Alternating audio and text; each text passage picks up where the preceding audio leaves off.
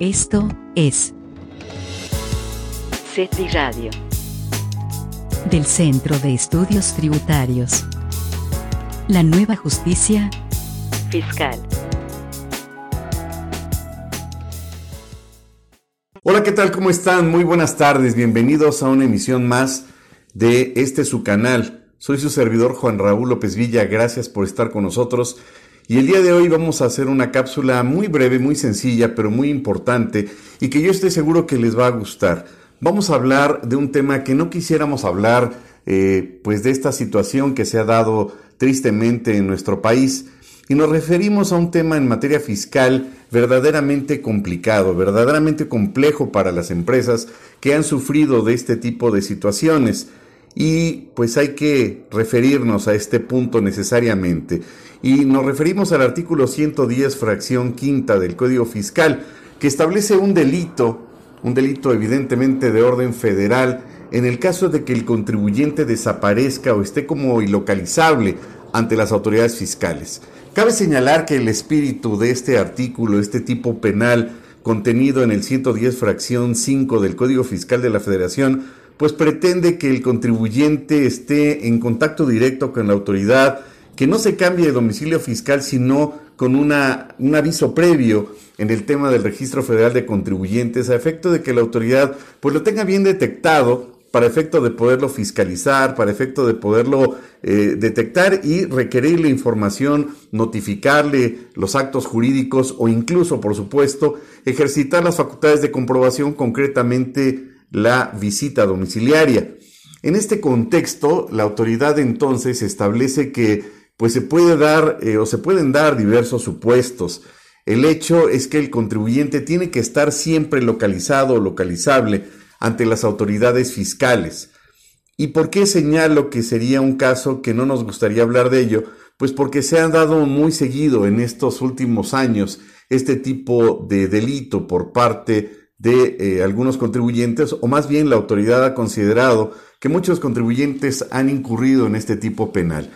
El tema es que, desgraciadamente, con el tema de la pandemia, muchos contribuyentes, muchos empresarios se vieron en la necesidad inexorable de salirse de su domicilio fiscal. Hay quienes dijeron, bueno, o pago a mis empleados o pues no o pago la renta y no tengo cómo hacerle.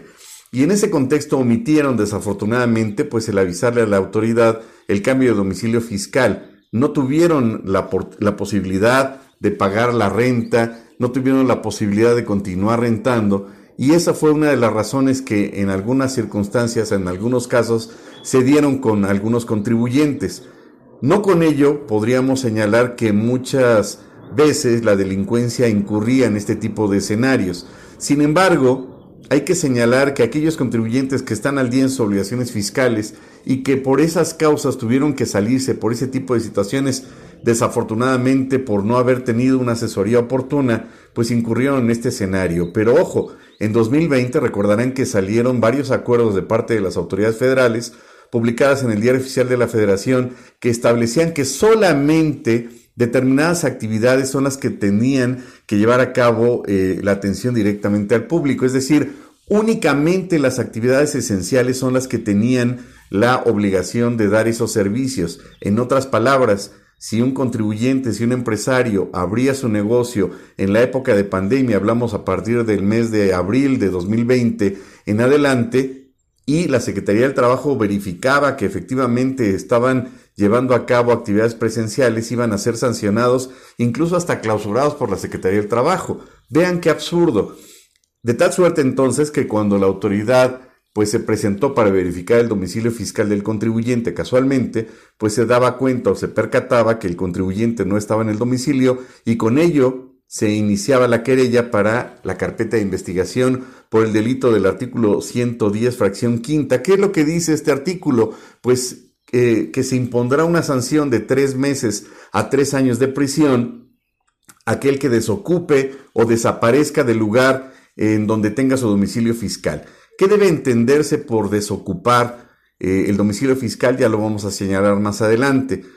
Y esta situación se da o se debería dar para efecto del tipo penal sin presentar el aviso del cambio de domicilio en lo que se refiere al RFC, al Registro Federal de Contribuyentes. después de la notificación de una orden de visita domiciliaria o del requerimiento de la contabilidad, documentación o información conforme lo establece la fracción segunda del artículo 42 del Código Fiscal de la Federación, o bien después de que se le hubiera notificado un crédito fiscal y antes de que éste se haya garantizado, pagado o quedado sin efectos, o que hubieran realizado actividades por las que se deban pagar contribuciones, se haya transcurrido más de un año contado a partir de la fecha en que legalmente tenga la obligación de presentar dicho aviso, o cuando las autoridades fiscales tengan conocimiento de que fue desocupado el domicilio derivado del ejercicio de las facultades de comprobación. Entonces hay que partir de la base de la premisa de que la autoridad pues puede iniciar esa carpeta de investigación,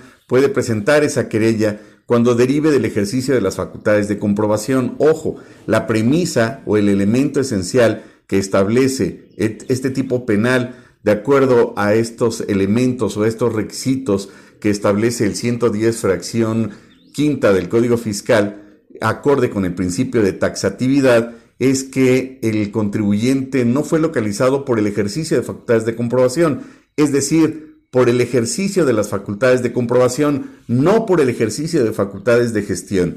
Dicho de otra forma, el 110 fracción quinta del Código Fiscal no refiere a la verificación del domicilio fiscal como tal, sino que para que pueda iniciarse o se pueda dar este tipo penal, se requiere el ejercicio de las facultades de comprobación, es decir, desde el inicio de las facultades de comprobación de su notificación o incluso cuando la autoridad se percate de que desocupó, desapareció del domicilio fiscal cuando con motivo del 42 fracción segunda se le haya requerido de contabilidad, de documentación o de información, incluso hasta antes de que se haya garantizado el crédito fiscal y con ello entendemos que sería entonces derivado del inicio del procedimiento administrativo de ejecución cuando exista un crédito fiscal y no haya sido garantizado. Esto es importante porque también las autoridades en la última parte del 110 del Código Fiscal establece que ellas tendrán conocimiento cuando el contribuyente haya desocupado el domicilio derivado del ejercicio de facultades de comprobación. En otras palabras,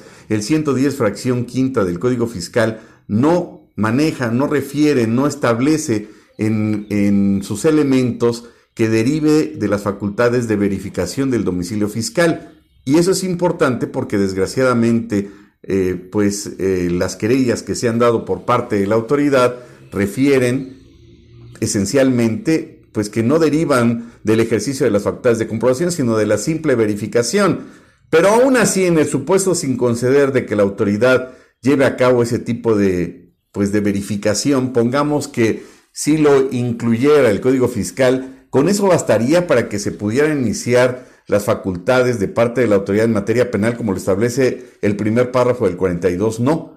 ¿Por qué? Porque el 134 del Código Fiscal es muy puntual al referir que las notificaciones de los actos administrativos, evidentemente en materia fiscal, tienen que cumplir con un requisito especial. Es decir, la fracción tercera del 134 del Código Fiscal establece que la notificación de los actos administrativos tendrán que ser por estrados, cuando la persona a quien deba notificarse no sea localizada, no sea localizable en el domicilio que haya señalado para efectos del registro federal de contribuyentes, se ignore su domicilio o el de su representante, desaparezca, se oponga a la diligencia de notificación o se coloque en el supuesto al que refiere la fracción quinta del artículo 110 del Código Fiscal de la Federación y en los demás casos que señalen las leyes fiscales y este código establece la fracción tercera del 134 en comento. ¿Esto qué quiere decir? Que además de levantar el acta administrativa en la cual el notificador establezca o señale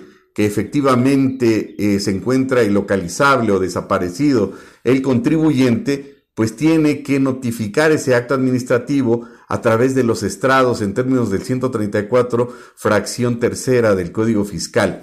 Es decir, la autoridad tendría que verificar que es el domicilio que está desaparecido el contribuyente o está ilocalizable, tendrá que levantar el acta y tendrá que notificarlo por estrados. Y finalmente, ¿qué es lo que nos dice la Corte? ¿Qué es lo que debemos de entender por que se encuentre desocupado el domicilio fiscal del contribuyente? Ya lo ha referido la autoridad Cumple la autoridad en forma exacta este requisito ¿Es vinculante esta tesis? Claro, es una tesis de jurisprudencia emitida por la Corte y es la tesis 165568 que establece literalmente lo siguiente. Desocupación del domicilio fiscal para que se configure el delito previsto en la fracción quinta del artículo 110 del Código Fiscal de la Federación, no basta que el contribuyente después de notificada la orden de visita y antes de un año contado a partir de dicha notificación cierre el local donde se encuentre su domicilio fiscal, sino que es necesario acreditar fehacientemente que durante dicho plazo lo desocupó. Y en su parte conducente, esta tesis de jurisprudencia establece literalmente lo siguiente, el artículo 110, fracción quinta del Código Fiscal de la Federación, vigente en este caso hasta el 28 de junio de 2006, dispone que se impondrá una pena de tres meses a tres años de cárcel a quien, entre otros supuestos, desocupe local donde tenga su domicilio fiscal sin presentar aviso de cambio de domicilio al RFC después de la notificación de la orden de visita y antes de un año contado a partir de dicha notificación. Ahora bien, del proceso legislativo que originó esta norma, se advierte que la intención del legislador fue sancionar la evasión de la diligencia de comprobación fiscal facilitada por la pérdida del vínculo entre la autoridad y los contribuyentes y sus establecimientos. Así, se concluye que la conducta delictiva prevista en la citada fracción no se configura por el solo hecho de que en el plazo aludido el contribuyente cierre el local en donde se encuentra su domicilio fiscal, sino que la autoridad hacendaria debe acreditar fehacientemente que en ese periodo el particular desocupó el local mencionado sin presentar el aviso correspondiente para evitar que aquella ejerza sus facultades de comprobación. Lo anterior es así porque el término desocupar, según el diccionario de la lengua española de la Real Academia, implica dejar un lugar libre de obstáculos o sacar lo que hay dentro de alguna cosa, aspecto que tiene una connotación diversa al concepto de cerrar, de ahí que la circunstancia de que el contribuyente cierre el local donde tiene su domicilio fiscal no implica que lo ha desocupado, que es precisamente la conducta sancionada por el referido precepto legal y la que posibilita la pérdida del vínculo existente entre aquel y la autoridad.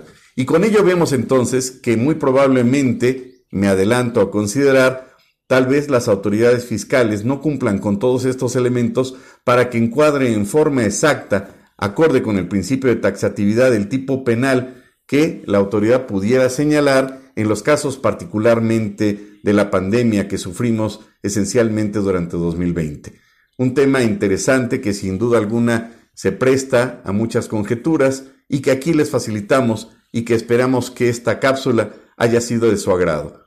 Gracias y que tengan una excelente semana. Esto fue CETRI Radio. Sigue nuestra frecuencia legal. Hasta la próxima.